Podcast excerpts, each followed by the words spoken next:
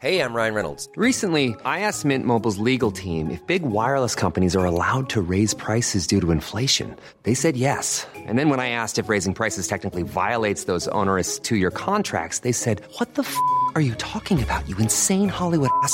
So to recap, we're cutting the price of Mint Unlimited from $30 a month to just $15 a month. Give it a try at mintmobile.com slash switch. $45 upfront for three months plus taxes and fees. Promo rate for new customers for limited time. Unlimited more than 40 gigabytes per month. Slows. Full terms at mintmobile.com. Bonjour, ici Louis Vindel.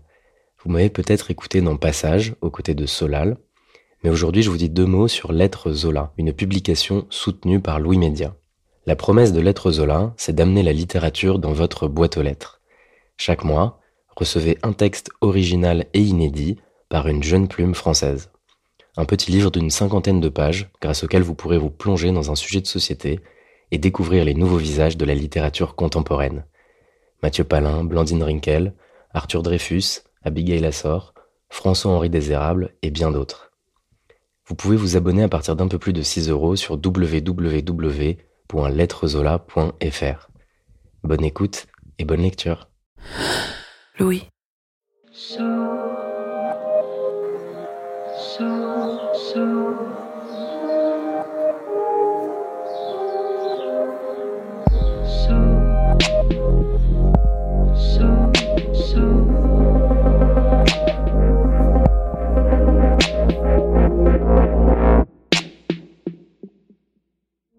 Pendant longtemps, moi, je me disais, ah, j'aimerais bien euh, qu'on se mette en colloque parce que euh, je me disais, bah, je pense qu'on on fonctionnerait bien en colloque tous les deux, etc. Et je me souviens qu'à un moment, on parlait un peu de ce sujet et j'avais dit, ouais, euh, tu penses pas qu'on pourrait chercher tous les deux et tout?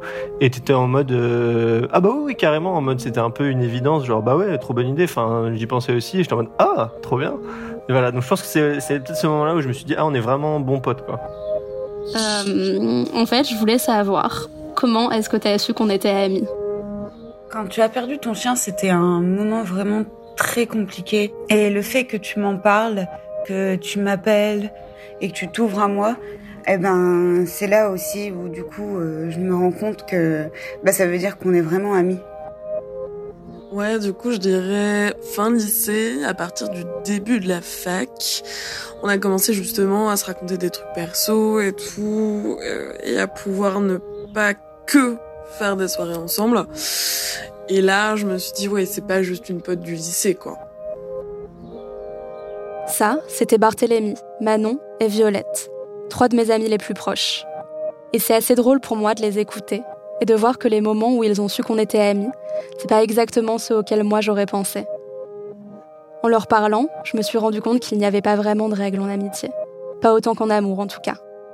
Il n'y a pas d'acte, comme le fait de s'embrasser, qui va venir sceller le passage à une étape supérieure de la relation.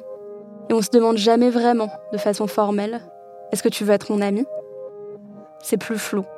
On parle, on rit, on est présent, l'un pour l'autre. Mais personne ne vient officialiser notre relation. Et parce que c'est flou, on ne sait jamais vraiment ce que l'on est en droit d'exiger, d'attendre de l'autre comme investissement dans la relation.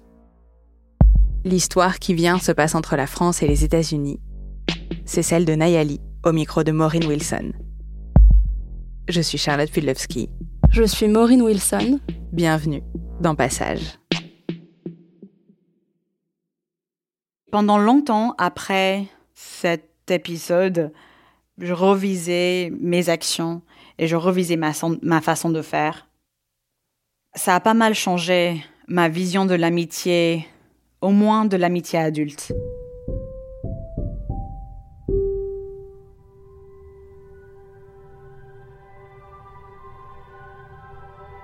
Dans le fac où je suis allée, tout le monde habite sur le campus, surtout le première année.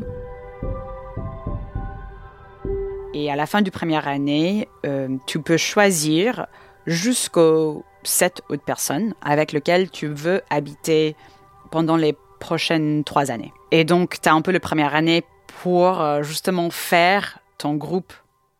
À la fin de mon première année, j'avais fait pas mal d'amis, mais surtout des amis qui étaient attachés aux activités que je faisais. Par exemple, j'écrivais pour le journal du campus. Donc, j'étais pote avec des amis euh, qui écrivaient aussi du journal.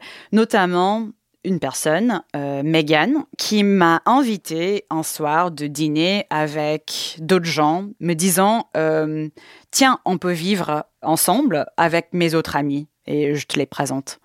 Donc, on est allé dans la cantine et je rencontre ses amis, y compris euh, cinq garçons et une autre fille qui s'appelle Anna.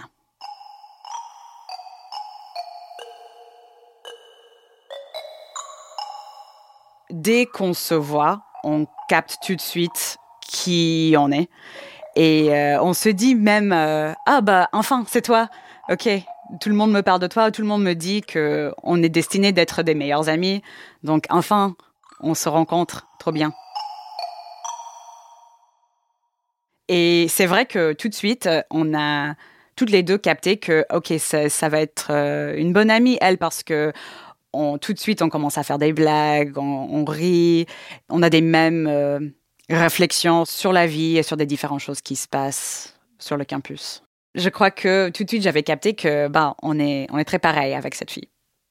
J'étais trop excitée de cette colocation pendant l'été avant qu'on emménage tous ensemble parce que je me sentais ben ok même si je les connais pas encore très bien euh, on va passer les prochaines trois années ensemble donc euh, par défaut ça va être mes très proches amis et c'est marrant.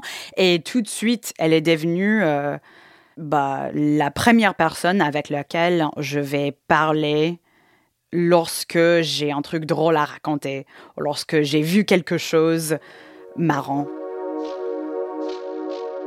On est devenus si proches et on s'amusait si bien qu'on voulait jamais arrêter nos conversations. Mais au bout d'un moment, on doit finir par euh, par manger, par étudier, par aller quelque part ou prendre, prendre ses douches. Parce que au bout d'un moment, il faut vivre sa vie et pas seulement parler avec sa pote. Du coup, je me souviens que souvent, on était si à fond dans notre conversation et à raconter des histoires qu'on est allé dans les douches communs et elle, elle allait dans sa douche et moi, je suis allée dans ma douche à côté et on continuait à parler pendant qu'on prenait nos douches tellement on voulait pas arrêter de parler, on voulait pas arrêter de, rigoler surtout. Donc euh, on était très proches, on partageait tout. J'ai toujours voulu partir à l'étranger pour faire une partie de mes études en échange. Et donc en troisième année, je pars neuf mois en France pour faire une semestre d'échange. Et j'avais pris mes billets et quelques jours après, même avant que je pars, elle prend ses billets aussi pour me rendre visite pendant un moment de la, du semestre d'échange.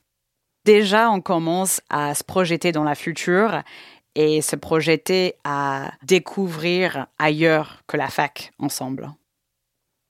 Après la fac, en 2010, on termine la fac. Elle, avait été prise dans un doctorat à New York, dans sa ville euh, maternelle, donc elle y retourne. Et moi, j'y retourne aussi pendant un petit moment, pendant quelques mois. J'y habite et on se voit beaucoup. Mais moi, ayant fait cette semestre d'échange en France, euh, mon cœur était toujours en France. Je voulais absolument y retourner. Du coup, on s'éloigne pour la première fois pour euh, on ne sait pas combien de temps. Mais on ne doute pas que ça va bien se passer parce que elle, elle va pouvoir me rendre visite et ça va être chouette. On va, on va découvrir encore plus ensemble. Moi, je vais retourner aux États-Unis de temps en temps aussi. De toute façon, ma famille y habite encore. Limite, on a hâte parce que ça ouvre plein de portes d'aventure pour nous. Et c'est cool.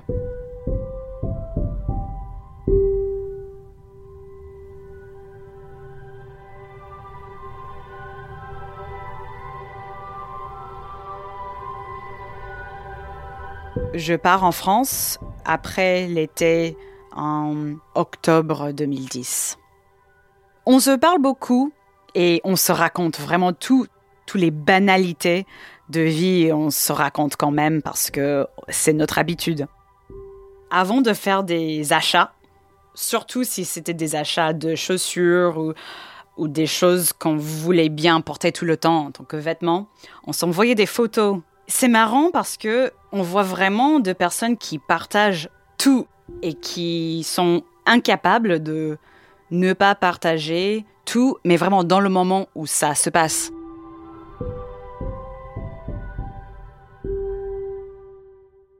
Elle vient en France plusieurs fois. Elle vient passer l'été aussi pour ses études en Allemagne. Et je me souviens, pendant ces étés, on se rend visite plusieurs fois parce qu'elle est pas loin. Et c'est trop cool, on est trop content parce que, bah, du coup, on est comme des voisines par rapport à quand on est séparés par euh, l'océan. Et elle commence à un peu connaître euh, tout l'entourage que je construis dans ma nouvelle vie à, à Paris. Je vis en France pendant six ans, de 2010 à 2016. Et pendant cette période, on est dans nos vingtaines, il y a plein de grands moments dans la vie qui se passent. Alors qu'on est loin, j'ai l'impression qu'on est toutes les deux très présentes dans toutes ces grandes phases de vie.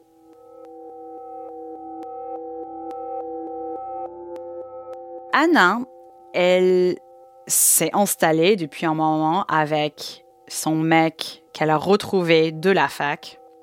Et au bout d'un moment, euh, non seulement ils se sont installés ensemble, mais ils sont fiancés. Et elle m'annonce ça, c'est pas très étonnant non plus parce que ça fait un moment qu'ils habitent ensemble, donc on l'attend un peu, mais c'est quand même étonnant parce que ça a été quelqu'un qui n'a jamais été vraiment sérieux pour elle surtout quand on était à la fac. C'était toujours un peu le garçon qu'elle retrouvait chaque fois qu'elle terminait une autre relation. Ils se sont retrouvés, c'était un peu son rebound. Mais là, ils se sont retrouvés, ils sont installés ensemble et ben, ils vont se marier. Donc on est un peu là. Bon, ok, d'accord, il s'est bien accroché, il, reste dans la photo, putain, ok. Bon, bravo, on est trop content pour elle, mais c'est quand même marrant parce qu'on connaît toute l'histoire. Et donc avec Megan, on s'est dit, bah, tu crois? Il va rester ce mec. On va le connaître euh, pour toujours là. C'est marrant. On n'aurait jamais cru à l'époque.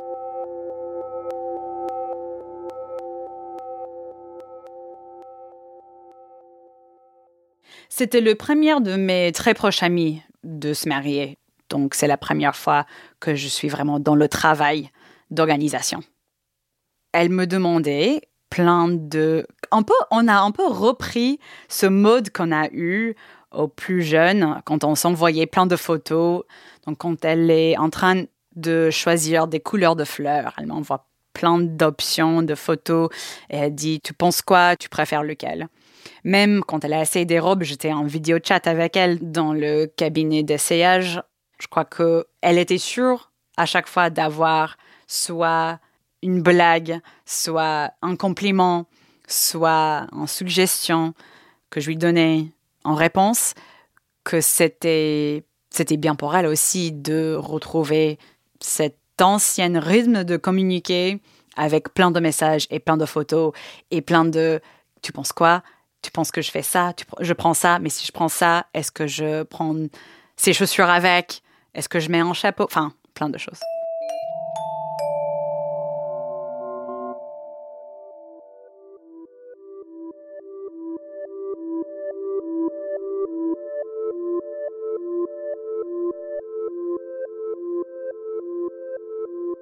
J'ai atterri à New York l'avant-veille du mariage.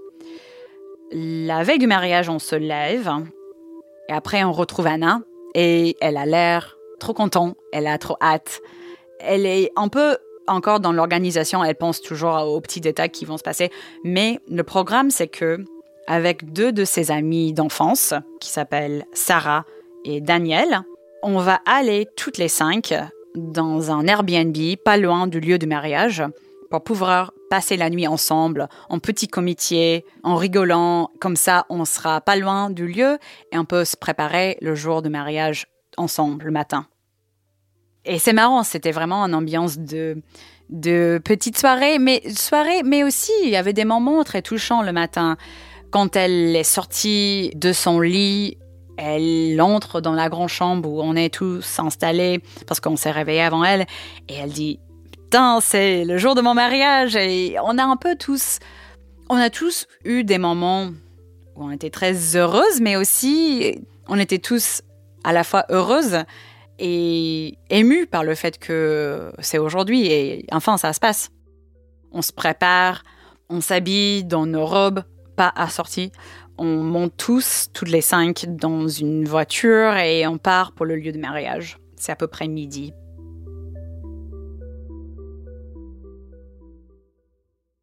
La façade de l'immeuble était pas une façade dont on remarque tout de suite.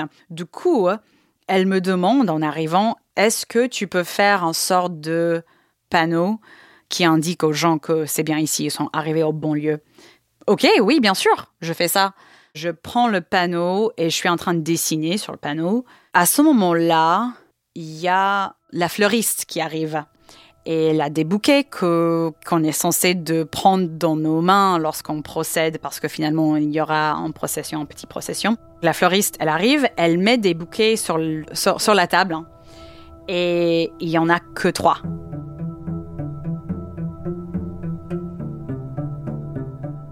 je me dis ah il y a une erreur il y a un truc qui s'est pas compris parce que on est quatre hein.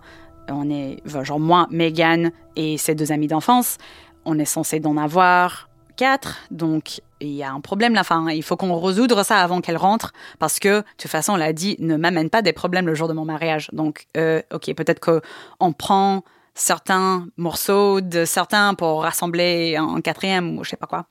Je suis en train de réfléchir à ça et en même temps de faire ce panneau. Et le photographe qui a été en train de prendre des photos d'Anna à l'extérieur entre dans la pièce et elle dit là on va prendre des photos du comité du mariage. Moi je suis un peu perdue non seulement parce que je suis en train de faire deux choses en même temps, mais aussi parce que j'avais jamais entendu de comité de mariage. Mais je suis la seule qui est perdue parce que tous les autres dans la pièce se lèvent il y a les trois autres personnes qui prennent des bouquets de la table et tout le monde sort. Et moi, je suis la seule qui est restée dans la pièce, me demandant bah qu'est-ce qui se passe là? Je j'ai pas compris un truc. Du coup, je suis un peu perdue, mais j'avais compris que ok, bah je suis pas comptée dedans clairement parce que je suis la seule qui n'y a pas prévu ça. Et c'était évident aussi que J'étais la seule qui n'a pas été prévue parce que tout le monde part direct. Je suis restée dans la pièce, un peu choquée à ne pas savoir quoi faire. Il y a son père qui est entré dans la pièce à un moment, qui, qui, qui est complètement normal. Donc il n'est pas du tout étonné de me voir là. Bon, ok, t'es là, cool. Moi aussi, on attend. On attend les autres gens de finir ce qu'ils sont en train de faire. Ben, le vrai mariage, va commencer et les gens commencent à arriver dans la grande chambre où va se passer la cérémonie. Et là, il y a un problème encore qui se présente. En juif, ils sont censés signer un contrat de mariage en privé juste avant la cérémonie publique. Et pour signer ce contrat de mariage avec un rabbi qui est là déjà, ils sont obligés d'avoir encore d'autres gens juifs qui le signent avec eux. Donc, nous, c'est quatre amis qui sont arrivés avec elle le matin. Il n'y a aucun de nous qui est juif. Donc, elle a demandé à une cousine de faire ce rôle. Et la cousine, elle est en retard, elle n'est pas encore là. Et le mariage est censé commencer, leur habit et tout le monde attend. Tout d'un coup, elle tourne vers nous. Elle est un peu agitée, normal. Euh, puisque cette personne qui est censée de jouer un rôle assez important n'est pas là. Donc elle tourne vers nous, elle dit Ok, changement de, rôle, les gars. Megan, ton père est juif, du coup tu vas compter comme juif pour, euh, pour ce moment, pour nous. Comme toi tu fais ça, la procession aura besoin de quelqu'un qui prend ta place. Et donc Nayeli, tu vas procéder avec les autres. Donc là, ça devient clair que, un, j'étais pas dans le procession à la base. Et deux, maintenant je suis dans le rôle du deuxième choix. je sais pas comment dire, mais je suis pas censée d'être là, mais là je suis là. Donc ok, je vais pas refuser dans ce moment-là, mais je me sens un peu bizarre. Le rabbi commence à faire une petite discours devant le couple. Ça prend quelques minutes, on est tous et quand je dis tous, je dis bah, les témoins du côté du mari et de Anna. On est en train de, de regarder, on est ému, c'est mignon, c'est touchant, euh, le petit discours qu'il fait, mais ça dure pas longtemps. Et ils sont en train de signer, le couple, hein, et à la dernière seconde, la cousine arrive. Et elle a, elle a eu des problèmes euh, de voiture en arrivant, mais là, elle est là. Très cool. Les choses peuvent se passer comme ils étaient prévus. Elle signe le contrat avec eux.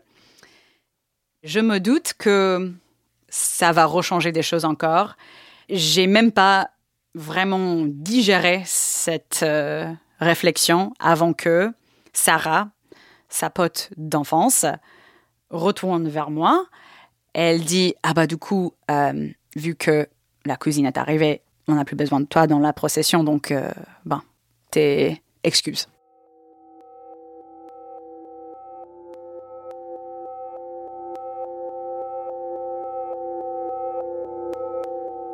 Le mariage est censé commencer dans quelques secondes.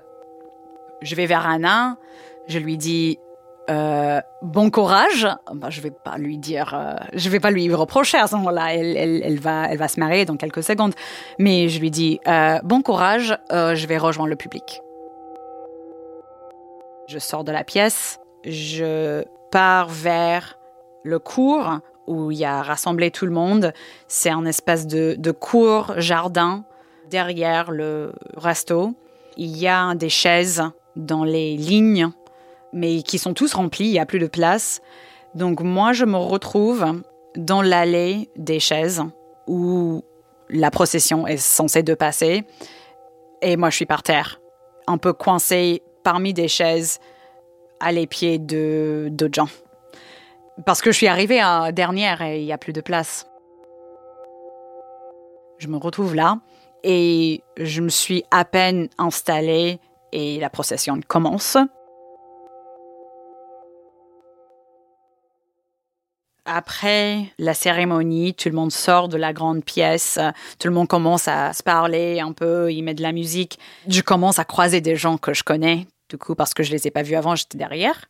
Je commence à un peu devoir faire semblant que tout se passe bien et que je suis trop heureuse, non seulement de, du mariage, mais aussi de les croiser et que tout est normal, tu vois. Mais en fait, dans ma tête, je suis, je suis en mode automatique un peu. Je dis des choses, mais ma tête est en train de, de chercher et de réviser à grande vitesse. Parce que vraiment, je suis perdue.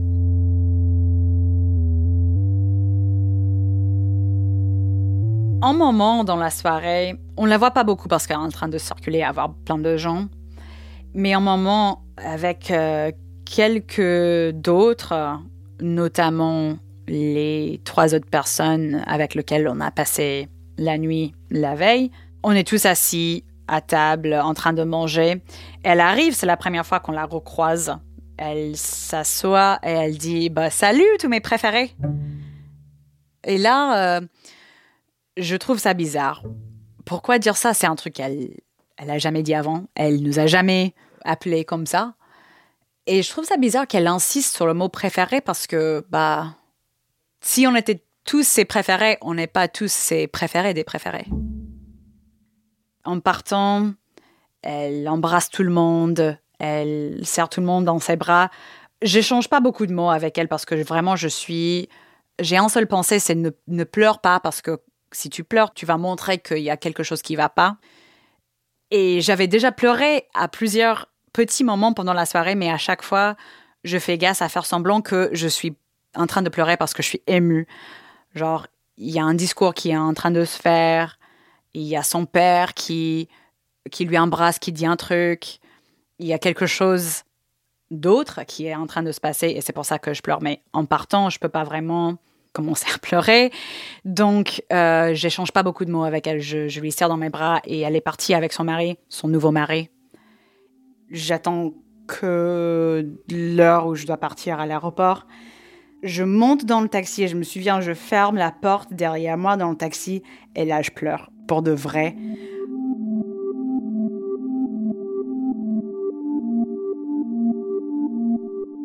Parce que c'était tellement des émotions que j'ai essayé de, de cacher et de ne pas monter. Enfin, là, dès que je suis seule, entre guillemets, je lâche tout. Et vraiment là, je commence à, à redouter tout. Mais non seulement des derniers jours, mais des dernières années. Et d'où vient cette impression que j'ai loupé quelque chose, je suis passé à côté de quelque chose, où il y a, y a un truc charnier, un truc essentiel dans notre amitié que j'ai pas du tout compris. Je suis en pleurs jusqu'à l'aéroport. Lorsque j'arrive à Paris, je suis encore dans mes pensées, encore dans la révision des trucs.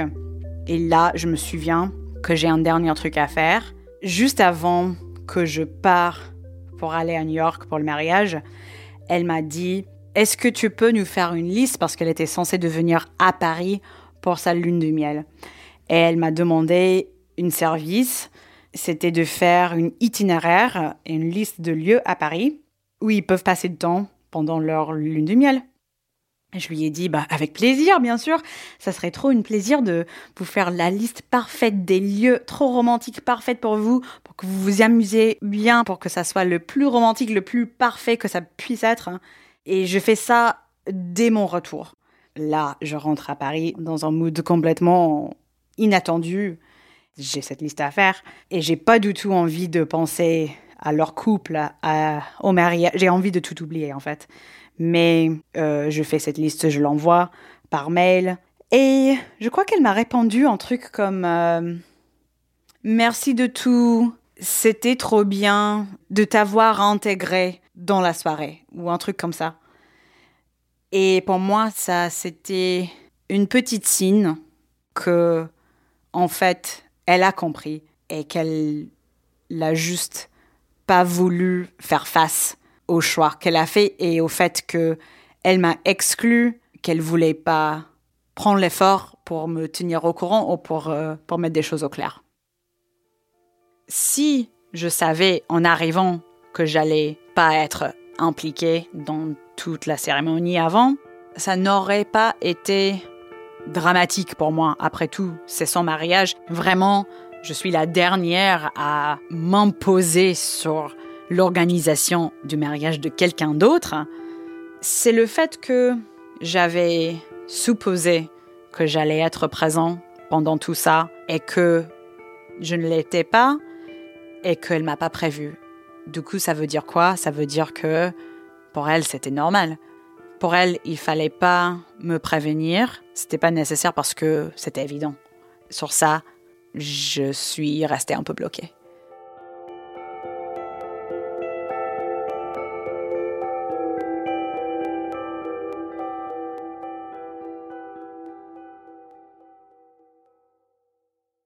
Je crois que j'ai fini avec cette histoire et que je vais mettre des distances un peu pour euh, réfléchir. Quelques jours après, elle m'annonce qu'ils arrivent à Paris et ils ont envie de me voir.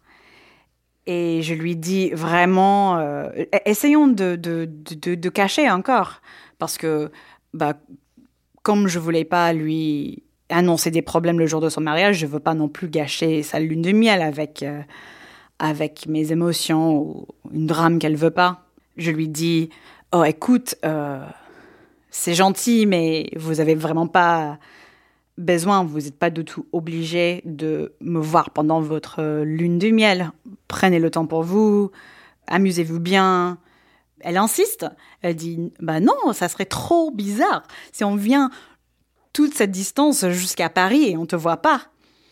Et dans ma tête, je me dis Bah, ce qui serait vraiment bizarre, c'est si tu permets quelqu'un de venir jusqu'à New York pour quatre jours pour ton mariage et tu lui dis pas clairement son rôle dans l'événement.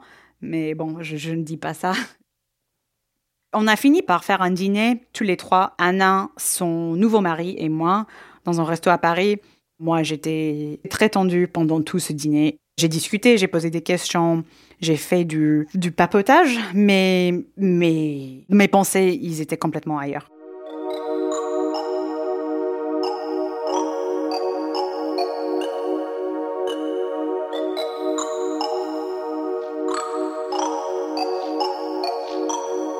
À peu près six mois après, je vais mieux. et j'y pense plus autant qu'avant, mais c'est quand même un truc et j'y pense de temps en temps encore, mais plus du tout comme avant.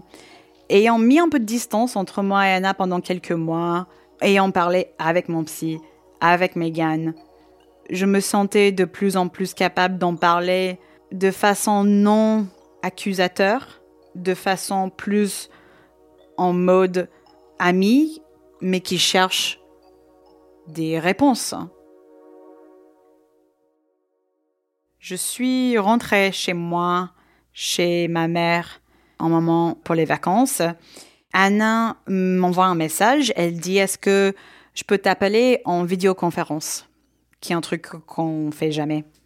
Moi, je me dis Ok, c'est bizarre. Elle demande parce que normalement, on s'appelle, on envoie des messages, mais on ne prend jamais rendez-vous et on n'a jamais fait de vidéoconférence. Donc, je me dis Ok, elle a capté que ça allait pas depuis son mariage. Et elle aussi, elle a eu besoin de temps pour pouvoir déborder le sujet avec moi. Mais là, on va en parler, on va dire des choses au clair. J'avais peur, mais au même temps, quelque part, j'avais hâte de enfin comprendre ou enfin pouvoir être clair et honnête au moins. On prend le rendez-vous pour la vidéoconférence. Euh, elle m'appelle. Elle dit J'ai un truc à t'annoncer. Euh, je suis enceinte. Je suis contemporaine et je me sens que c'est pas du tout le moment d'en parler. Du coup, on passe au sujet du jour et, comment elle va se préparer pour la naissance de son enfant. Aujourd'hui, ben, on se parle beaucoup plus. On a repris euh, cette mode de parler et de faire des blagues sur des anciennes trucs qui nous rappellent l'une de l'autre des, blagues qu'on a ou des, des références qu'on fait. On a un peu repris ça, mais ça sera jamais comme ça a été à, à l'époque. Peut-être un jour on se retrouvera sur le même stade de vie et peut-être que à ce moment-là on pourra se dire des choses peut-être que elle, de son côté, elle a des choses à me dire aussi qu'elle hésitait à me dire et qu'elle me l'a, jamais dit. Et il faut juste qu'on on se retrouve à un autre moment de vie où on pourra être plus clair et honnête et transparent sur des, sur des choses qu'on a gardées, mais on n'est pas encore là, je crois.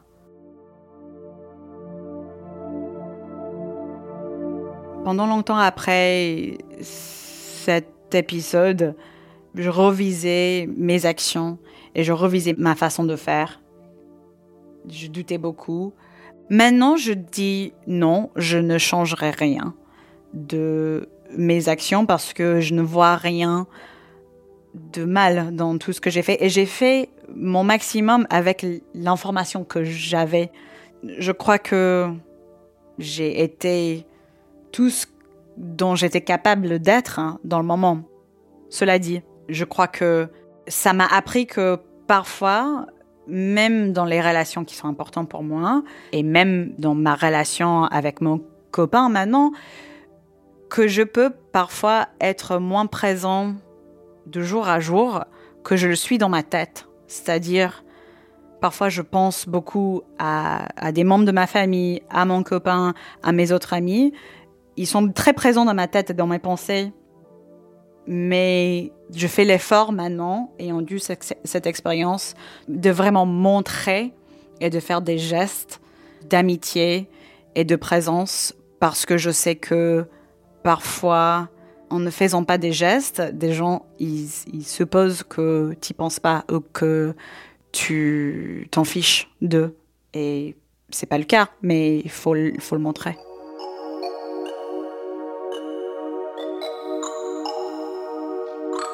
Il y a quelques mois, une amie que j'ai fait pendant mon master et on est devenus proches pendant le master parce que c'était deux années très intenses, on travaillait beaucoup ensemble.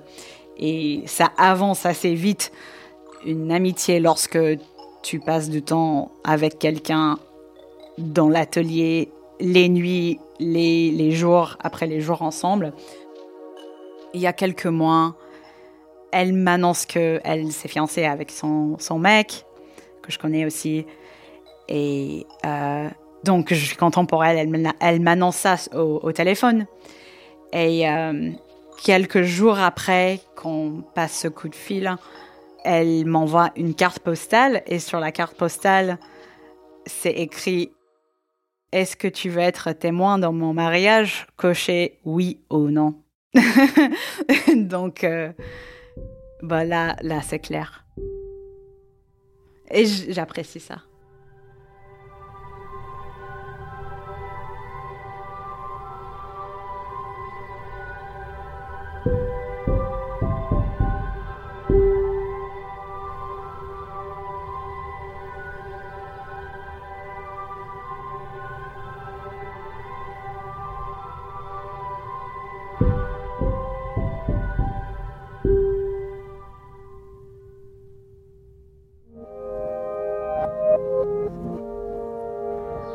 Cet épisode de passage a été tourné et monté par Maureen Wilson, avec l'aide de Lucille Rousseau-Garcia pour le montage. Il a été réalisé par Lucille Ossel. La musique a été composée par Marine Kéméré. L'épisode a été mixé par Jean-Baptiste Aubonnet. Maureen Wilson est responsable éditoriale de Louis. Marion Girard est responsable de production. Et Mélissa Bounois, directrice des productions. Le générique de passage a été composé par November Ultra. Je suis Charlotte Pudlewski et Passage est une production Louis Média vous pouvez vous abonner sur toutes les plateformes de podcast, nous laisser des commentaires et des étoiles, et surtout en parler autour de vous. À très vite.